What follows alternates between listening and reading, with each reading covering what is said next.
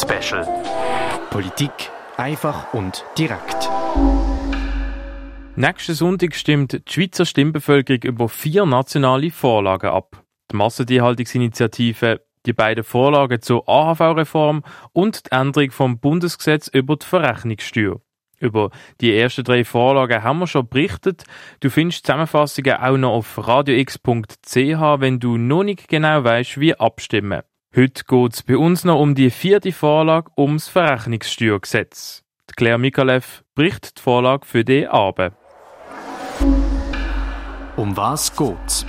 Wenn du zum Beispiel bei einem Unternehmen Obligationen kaufst, heißt das so viel wie, du lehnst dem Unternehmen Geld für eine gewisse Zeit aus. Und für die Zeit, wo du das Geld auslehnst, bekommst du dafür Zinsen. Und so sind wir eigentlich schon mit dem Thema drin, denn von den Zinsen, wo du durch deine Obligationen bekommst, zieht der Bund eine Verrechnungssteuer ab. Und zwar von 35 Prozent. Jetzt können aber Personen, die in der Schweiz wohnen, die 35 Prozent von Rechnungssteuer wieder zurückbekommen. Das Einzige, was sie dafür machen müssen, ist die Zinsen, die sie für die Obligationen bekommen, bei der Steuererklärung angeben. Ein bisschen anders ist es bei Unternehmen oder wenn eine Person im Ausland wohnt. Sie müssen ein Gesuch einreichen, um ihre Verrechnungssteuer zurückzubekommen, was aber nicht immer möglich ist.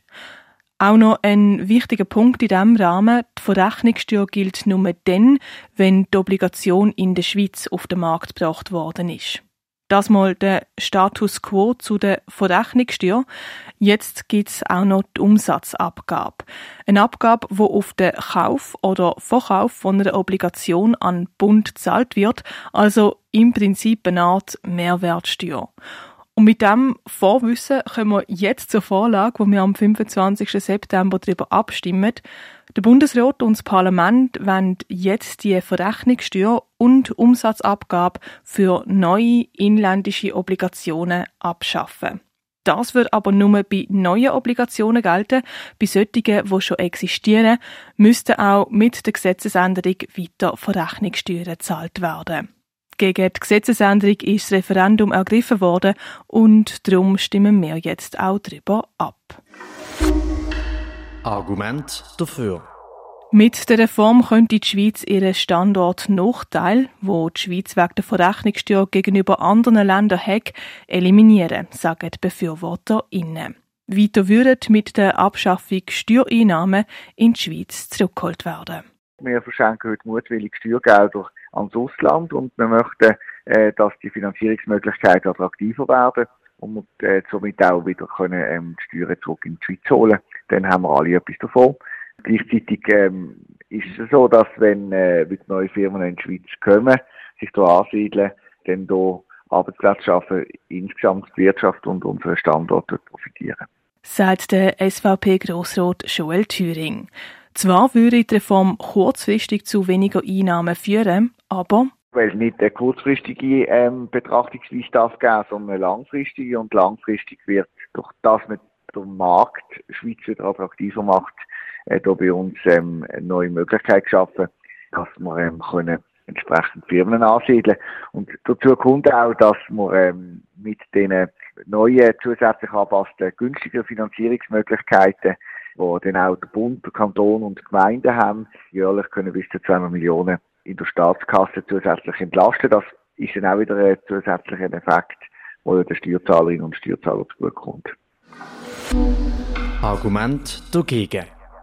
Die Reform würde Steuerhinterziehung erleichtern, sagen die GegnerInnen von der Vorlage, denn die Verrechnungssteuer sei eine Sicherungssteuer, die Steuerhinterziehung verhindern solle. Alle Studien zeigen, dass es Steuerhinterziehung gibt. Äh, in den letzten Jahren, wo man hat können, ähm, quasi gratis nachmelden, wenn man Steuerhinterziehungen hat oder nicht ganz ehrlich ausgefüllt hat, sind ja Millionenbeiträge neu dann nochmal versteuert worden. Von dem her ist das ein Problem. Und das Spannende ist bei dieser Vorlage, dass ja selbst der Bundesrat gesagt hat, er möchte quasi die Sicherung einfach ein bisschen anders und erst das Parlament dann die Sicherheit oder die Sicherung ganz rausgenommen hat. Von dem her ist es natürlich ein Nachteil, jetzt wenn man auf die Steuerhinterziehung anschaut, weil es dazu verleitet, dass man natürlich gewisse Einnahmen dann nicht mehr angibt.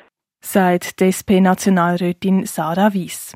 Die GegnerInnen stört weiter, dass mit der Vorlage auch die Umsatzabgabe auf inländische Obligationen sollte abgeschafft werden, was dann in den Staatsfinanzen fehlen würde.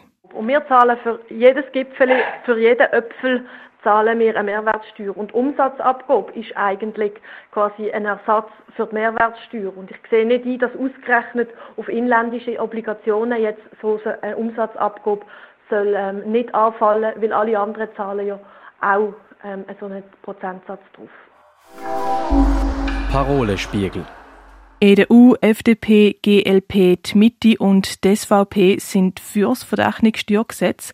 Dagegen sind EVP, die Grünen und die SP. Bundesrat und Parlament empfehlen, die Vorlage anzunehmen. Das Wichtigste in Kürze.